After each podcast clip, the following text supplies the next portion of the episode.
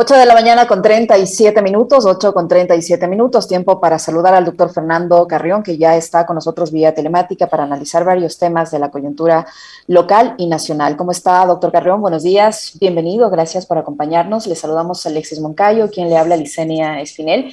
Yo quisiera, para empezar esta entrevista, su punto de vista como eh, analista político también, respecto al eh, pronunciamiento formulado ayer por el presidente de la República al anunciar la presentación de, este, de esta ley de creación de oportunidades oportunidades, donde hace varias eh, menciones en temas tributarios, en temas laborales, eh, en fin. ¿Cómo, ¿Cómo, miró usted o cómo evalúa usted eh, este mensaje del presidente de la República? ¿El contenido del mismo, la forma, el fondo? Bueno, muchísimas gracias por la, por la, posibilidad de conversar con ustedes en esta mañana y de estar con la audiencia de Radio Pichincha. Sí, yo creo que eh, lo que ocurre con lo que se va, va, a ocurrir el día de hoy, que es la presentación de esta, de esta ley creando oportunidades, que además paradójicamente lleva el mismo nombre del partido de, de gobierno, eh, es que eh, se cierra una fase, esta primera de tres, cuatro meses, y se inicia eh, una nueva que yo creo que es eh, la que viene con el contenido político de lo que representa el presidente Lazo. En otras palabras, en esta ley va eh, toda una reforma alrededor del campo laboral, eh, del campo tributario y me parece también de la estructura económica. Eh, y claro, tiene un problema complejo porque si bien él gana las elecciones, en la Asamblea no tiene mayoría. Él logró en sus inicios 12 de 137 asambleístas, esto es menos del 10%, una cantidad muy baja y entonces le es difícil poder eh, armar una mayoría para aprobar esta, esta, esta, esta propuesta tan, tan grande por la desigualdad de poderes que existe entre el Ejecutivo y la, y la Asamblea, lo cual lleva aparejado lo que ya se ha venido discutiendo con fuerza esta semana, eh, la posibilidad del, eh, de la consulta, que según las propias palabras del presidente, eso tendrá que ocurrir hasta fines de este año. Lo, que no está claro, arquitecto, ¿cómo está? Buenos días. Es eh, eh, esa consulta, ¿qué temas, qué temas va a contener? ¿no? Porque, eh, y además, ver si es que las condiciones políticas a las que usted se refería le van a permitir al presidente eh, viabilizar este proyecto de ley en una asamblea que está totalmente atomizada y que esté enfrascada en permanentes discusiones estériles, ¿no? Entonces, habrá que analizar también esos contextos. ¿Qué, qué temas podría incluir el, el, el presidente en esa consulta? ¿Qué tal, Alexis? Este, sí, yo creo que lo, lo, que va a tratar es básicamente lo de esta ley. Ahora, ¿cuál es el formato que le da? Eh, no sé, pero probablemente habrán algunas uh, preguntas uh, de relleno que sean las que atraigan y luego las, las de contenido, que me da la impresión que podría estar, bueno, por el, lo que ya se ha discutido del Consejo de Participación Ciudadana, que no está en la ley esta, porque no, no, no tiene esa atribución, pero me parece que va a estar, va a estar ese tema eh, porque este es un tema que se ha posicionado ya con fuerza a nivel nacional y, y creo que ese, ese, será uno central. Eh, luego uno diría los temas principales, ¿no? El tema laboral, no sé qué puede hacer en ese campo, eh, el tema de quizás por ahí eh, las privatizaciones en su conjunto o parcialmente, eh, y probablemente el tema tributario, pero todos estos temas son políticamente muy difíciles en la Asamblea y políticamente también muy difíciles en una consulta. Lo que se ocurre es que en la consulta la población termina votando por quien la, la formula más que por el contenido de las propuestas. Y entonces, si nosotros vemos lo que dicen las encuestas, he visto tres, eh, que el presidente Lazo tiene alrededor del un poco superior al 70%, que, es, que, que, que, está bien, que está interesante. De una, una propuesta de esta en la Asamblea le puede generar un, una baja de, de, de esta aceptación eh, de una forma, yo diría, relativamente importante, pero creo que con la consulta podría recuperarse, porque eso es lo que ha ocurrido tradicionalmente en la, en la política ecuatoriana. Claro. ¿Y cómo, cómo mira usted, eh, doctor Carreón, eh, este plan nacional, o qué tan viable lo mira eh, a este plan nacional de desarrollo que busca reducir la pobreza, que busca incrementar la clase media, que dice que va a crear dos millones eh, de empleos, que busca más fortalecer el, libre comercio, la apertura del Ecuador al mundo, los acuerdos comerciales, entre otras cosas? ¿Usted lo ve viable? un poco por las metas, si los números que aparecen ahí, me parece difícil incluso en la propia perspectiva del pensamiento del gobierno. por ejemplo, esto usted mismo señala, Lucenia, dos millones de, de trabajos nuevos, híjole, es una cantidad, es una cantidad muy grande, muy grande. Eh, eso significa no crear empleo, sino generar un aparato productivo altamente estable. Eh, vi también la posibilidad de llegar a recursos del exterior, que no estoy muy seguro, creo que eran 14 mil millones en una casa. la verdad es que no recuerdo el número, pero me pareció un número altísimo. Eh, una economía como la del Ecuador, que su PIB son más o menos 100 mil millones de dólares, que es, que es pequeño, tendrá la capacidad de soportar en un plazo relativamente corto esa inversión externa, que básicamente, por lo que eh, dijo el presidente, estarán vinculados al sector petrolero y al sector minero, que a la larga son sectores eh, muy sensibles, sectores muy complejos, porque por ejemplo la minería hoy día está en un debate muy fuerte y hay una provincia como la de la Suay, por ejemplo, que ya no permite ese tipo de minería y se está planteando la posibilidad de que se haga también una consulta respecto de ese tema, que yo creo que será favorable a, lo que, eh, a que no se haga ese tipo de cosas. Entonces, me parece que es eh, dentro de la propia línea del gobierno incluso me parece que es excesivamente optimista respecto a las metas que están planteando. Ahora, eh, arquitecto, eh, ayer entre las cifras que daba a conocer el presidente en la introducción para eh, empezar a desmenuzar los temas que incluye el plan que va a presentar el día de hoy o el proyecto de ley que va a presentar hoy, decía que al menos del 70% de ecuatorianos no tienen un empleo formal, o no tienen empleo, ¿no? que en el sector rural apenas dos de cada diez tienen empleo. Y eso lo que está haciendo es generando, por un lado, una, una ola migratoria. Ya vemos que hay por lo menos 100.000 ecuatorianos que están buscando eh, salir del, han buscado salir del país eh, a otros destinos, por un lado. Y por otro, tenemos eh, una escalada delincuencial que parecería, como dijo alguien, percepción por lo que la crónica roja en los medios de comunicación o ahora las redes sociales exacerban mucho el, sentimiento de, cuidado, de miedo, de terror que tiene la gente. Antes teníamos miedo de salir porque nos contagiábamos, dicen en las redes. ¿no? Ahora tenemos miedo porque si salimos nos matan, como pasó con Silvia Montaluisa eh, hace un par de días acá en Quito. Em, ¿Qué es lo que está sucediendo en materia de seguridad en el país? Tema que el gobierno tampoco es que lo ha abordado eh, con profundidad. No, quizás ahí el, gobierno, el mayor peso que le ha puesto está en el sistema carcelario, eh, pero puesto más en declaraciones uh, políticas, así, por eh, la persona, este, Fausto Cobo, que ha sido una persona más bien este, polémica y un militar. y, pero sin embargo ha tenido mucha apertura en los medios, ha tenido mucha apertura en las instituciones, es un hombre de confianza del presidente. Y entonces, hasta ahora, lo que se tiene como, como política de seguridad, por un lado, está este, este, cambio de la dirección, y por otro lado, lo que tenemos es un incremento sustancial eh, de eh, los hechos de violencia que están ocurriendo básicamente en Guayaquil, eh, Durán, y Guayaquil, Durán principalmente. y eso también tiene un eco fuerte, sin duda, en la, en la prensa, que genera esta, esta, esta percepción de, de, de inseguridad pero que es una percepción de inseguridad que está fundada. Eh, nosotros estamos viendo a diario este tipo de cosas. Eh, eh, por ejemplo, en las cárceles que entren drones.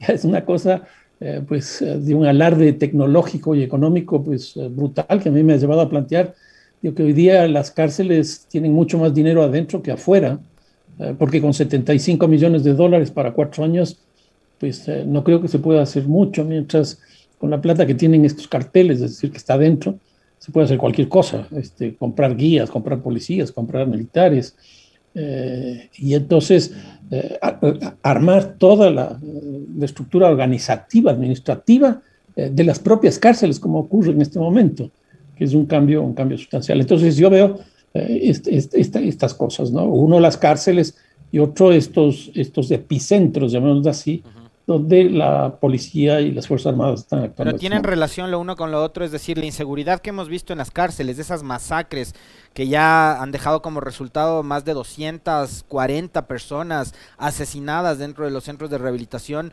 con eh, esas peleas territoriales que suelen tener los cárteles afuera, en las provincias, en las ciudades. ¿Tiene relación lo uno con lo otro o no? A ver, eh, dos cosas. Uno, efectivamente tiene relación lo uno con lo otro, porque hoy día el adentro y el afuera de la cárcel está totalmente vinculado. Eh, si uno quiere cometer un, uh, uh, un, sicariato, es decir, comprar a alguien a que eh, me resuelva un problema, pues eh, en la cárcel es lo más fácil. y eso ya está así. ahora, la otra cosa, esto que se ha generalizado, disputa de territorios. yo no creo mucho en eso. que sí hay disputas entre bandas, entre, entre carteles, sí, pero no solo por los territorios. Eh, yo creo que aquí lo que hay que entender es la lógica de articulación que tienen eh, los carteles, las mafias, las bandas criminales eh, globales que actúan en los territorios nacionales a través de terceros. Por eso es lo que hay una especie de terciarización. Y entonces, un grupo eh, o una banda nacional puede ser la que pase la frontera de Colombia con Ecuador, nada más que eso. Otra puede ser la que lleva de ahí a eh, el puerto tal. Otra, la que produce la cocaína, porque en el Ecuador nosotros ya producimos cocaína. Otra puede ser la que sube al barco o la que sube al avión.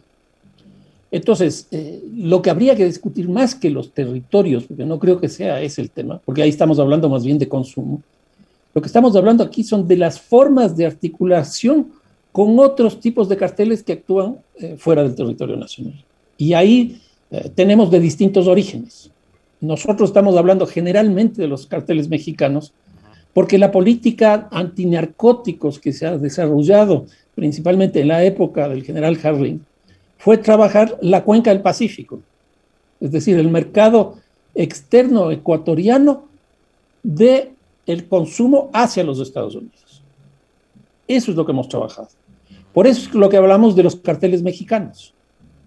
Pero cuando nosotros vemos que, por ejemplo, el primer comando de la capital es el cartel más poderoso del Brasil y ya tiene ciertos indicios de estar presente aquí. Y ese comando, porque en Brasil les llaman comandos, no mafias, y ese comando tiene una lógica de funcionamiento entre el adentro y el afuera de las cárceles que hace 10, 12 años, en San Pablo, que tiene 24 millones de habitantes, es decir, más que el, más que el Ecuador, desde las cárceles paralizaron esa ciudad durante una semana. ¿Por qué? Porque ya tienen una estructura, un andamiaje, una red articulada, que ese podría ser el siguiente paso que ocurre en el país. Entonces, el gran debate debería ser cómo se articulan estos grupos locales, cómo se disputan esos espacios, que ya son espacios incluso globales. Doctor Carrión, ¿cómo, ¿cómo solucionar estos problemas tomando en cuenta que estos episodios de violencia son distintos en, Guayaquil, en Durán, en, la región litoral, a los que ocurren, eh, eh, por ejemplo, en la capital de la República? No, no quiero decir con eso que tal vez estos episodios de violencia relacionados con el narcotráfico no ocurran en, Quito, pero los episodios de violencia que hemos visto últimamente en Quito son de otra índole. Mire usted el, mismo ejemplo que citaba ayer, eh, que citaba hace unos instantes Alexis, de la muerte de esta persona de la tercera edad. Hace pocos días fallaba el cadáver de una mujer también con huellas de violencia al interior de una vivienda en el centro de Quito, solo para citar algunos.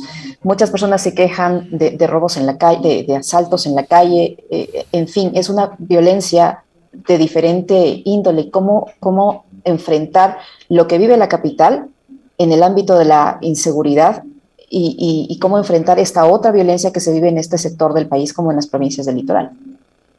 A ver, yo creo que hay que entender un poco la lógica de funcionamiento de los carteles y de, en general del mercado y el sector del narcotráfico. ¿Y por qué esto? Porque las tasas de homicidio más altas están localizadas en dos sectores. Uno, la frontera con Colombia, que es el lugar de entrada de la droga, básicamente cocaína y marihuana, y estas son las provincias de Esmeraldas y Sucumbíos, no así el Carche, Esmeraldas y Sucumbíos, que son las zonas colindantes con la mayor producción de cocaína de Colombia y por lo tanto del mundo. La segunda zona con altas tasas de homicidio es la costa, nuevamente Esmeraldas, eh, Manabí, Guayas, eh, El Oro y Los Ríos. ¿Y por qué estas, estas cinco provincias? Porque son las zonas de exportación. Entonces, por ahí sale la droga. Y hay otras zonas de exportación que también son conflictivas, que también están localizadas, una parte en la costa y otra parte en la Amazonía, pero básicamente para eh, el traslado de la droga por vía aérea. Eh, esta es la lógica de la puesta de estos radares en la zona de Manabí, por ejemplo, que lo que va a hacer es el control de la exportación de la droga, no del consumo. Entonces, esas zonas son las que tienen las tasas de violencia más altas. Y la que tiene la tasa de violencia más alta es Guayaquil porque es el puerto más grande. Ahora, ¿qué es lo que pasa con otras zonas? Desde el año 2008, 2010, se produce la globalización del consumo porque la política del presidente Obama eh, fue modificada respecto de la lógica de la guerra de los carteles, de la guerra de las drogas. Porque la guerra de las drogas lo que buscaba era que no se produzca y que no, no, se comercialice hasta llegar al territorio eh, norteamericano.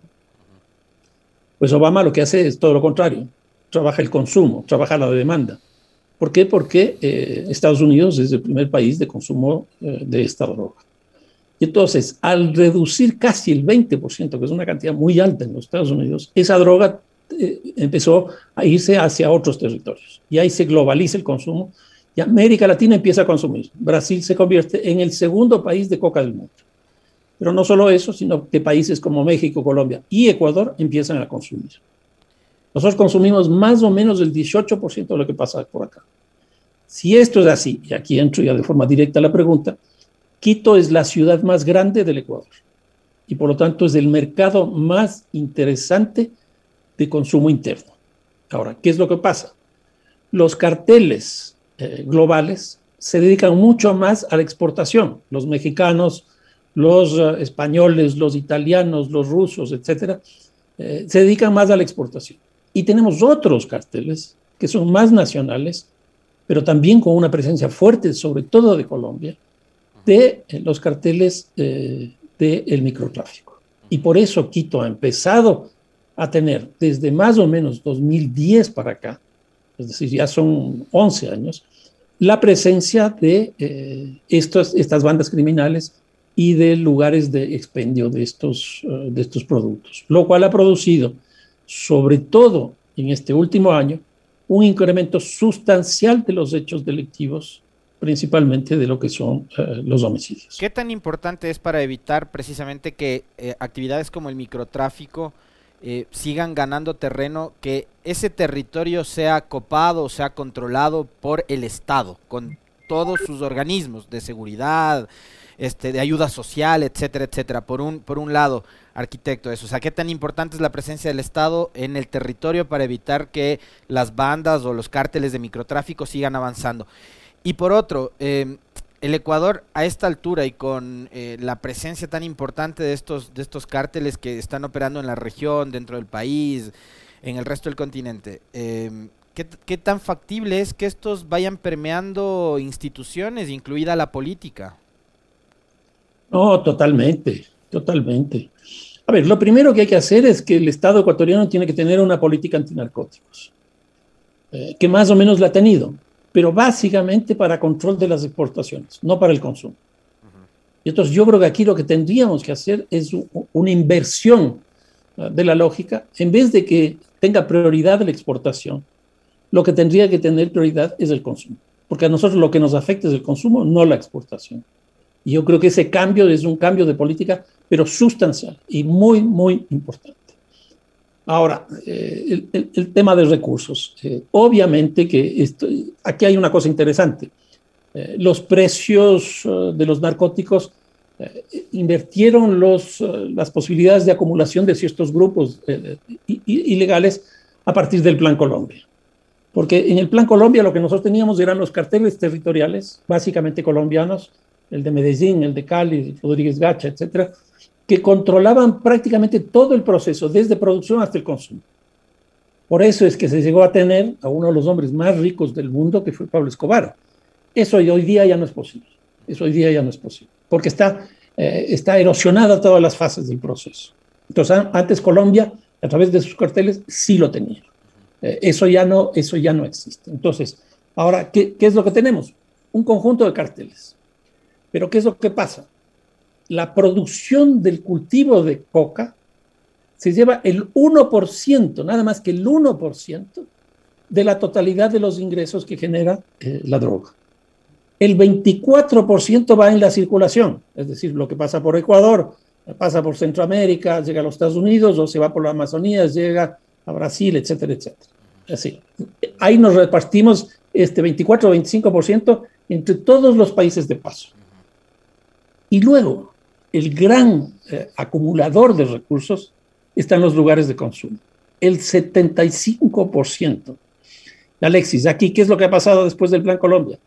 Que la coca y la cocaína se convirtieron exactamente igual que cualquier otro producto de exportación de América Latina. La venta de banano, la venta de café, la venta de flores, etcétera, etcétera, etcétera. Y la, y la, droga empezó a funcionar exactamente igual. los lugares de consumo son los lugares donde se produce la mayor acumulación.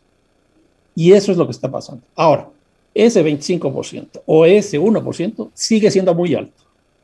Y con esos recursos, eh, uno puede tener, como decía, más recursos dentro de la cárcel que fuera de la cárcel. Y eso es clarísimo. ¿Por qué? Porque las mafias tienen una capacidad de generar recursos de un día para otro. O sea, es cuestión de que un alineo más o menos, un alijo más o menos importante logre entrar al, país, al país de consumo o logre pasar la fase esa, yo ya me quedo con una ingente cantidad de recursos que me permite justamente resolver estos grandes problemas. Entonces, estamos en una relación absolutamente asimétrica. Claro. Porque además, unos actúan en la legalidad, con controles, etcétera, etcétera, y otros en la ilegalidad y con recursos eh, de eh, fácil acumulación en poco tiempo. Doctor Carrión, hace pocos días, eh, una vez que se, Estados Unidos incluyó a la ciudad de Guayaquil como una ciudad peligrosa para sus, para sus ciudadanos, eh, empezaron a fortalecerse estos operativos combinados entre la policía y las Fuerzas Armadas en la ciudad de Guayaquil, en los sectores considerados como más peligrosos. ¿Y ¿Qué tan oportuno es hacer esto? que, soluciona o no el problema? ¿Lo combate? ¿Y, por qué no se hace eso, eso también en la ciudad de Quito? Yo creo que ahí hay el problema este de no tener una política de seguridad ni una política de narcóticos eh, claramente establecida. Porque, por ejemplo, este análisis que hacía yo de la violencia que hay en la costa, con la violencia que hay en la sierra, la violencia en Guayaquil, la violencia en Quito, obedece a fases totalmente distintas dentro, dentro del proceso de producción y consumo de la cocaína. Entonces, si nosotros no entendemos eso, es un error, me parece focalizar eh, eh, políticas, porque eso a lo que va a conducir es a que haya lo que se denomina el efecto globo, que ya nos pasó al Ecuador, sobre todo a partir del 2001 y 2002 de este siglo, cuando se aplicó la política focalizada en Colombia y empezó a salir varias fases del proceso de producción fuera del territorio colombiano. Y no solo eso, sino que dentro del territorio colombiano se fueron las zonas de producción hacia las fronteras de Ecuador y, y Venezuela. Y desde ese momento el Ecuador empieza a producir también cocaína. Nosotros descubrimos eh, periódicamente laboratorios en Sucumbíos, en Esmeraldas, en Santo Domingo, en Guayas, en Manabí, etcétera, etcétera. Entonces, yo creo que eh, establecer una política eh, focalizada tan fuerte como la que se está pensando de aquí hasta diciembre, y después no se sabe qué es lo que va a ocurrir, eso está produciendo también un efecto globo para que aparezcan principalmente en otras ciudades de la costa, porque tienen la misma lógica, los hechos delictivos. Entonces, si uno hace un balance de lo que pasa en la costa, eh, pues francamente eh, los delitos más bien están subiendo en vez de estar bajando. Y también se ha desplazado hacia Quito, porque Quito, como no tiene una política explícita ante, eh, los, narcotraficantes, ante la droga, porque básicamente está prevista trabajar en el sector externo, en el mercado externo, eh, es un territorio perfecto para desarrollar eh, actividades de apoyo hacia la exportación que está localizada en las zonas principalmente marítimas del Ecuador. Muchísimas gracias, doctor. Siempre por su amabilidad, por la información que nos permite compartir. Muy amable. no, a ustedes. Muchísimas gracias. Un fuerte abrazo.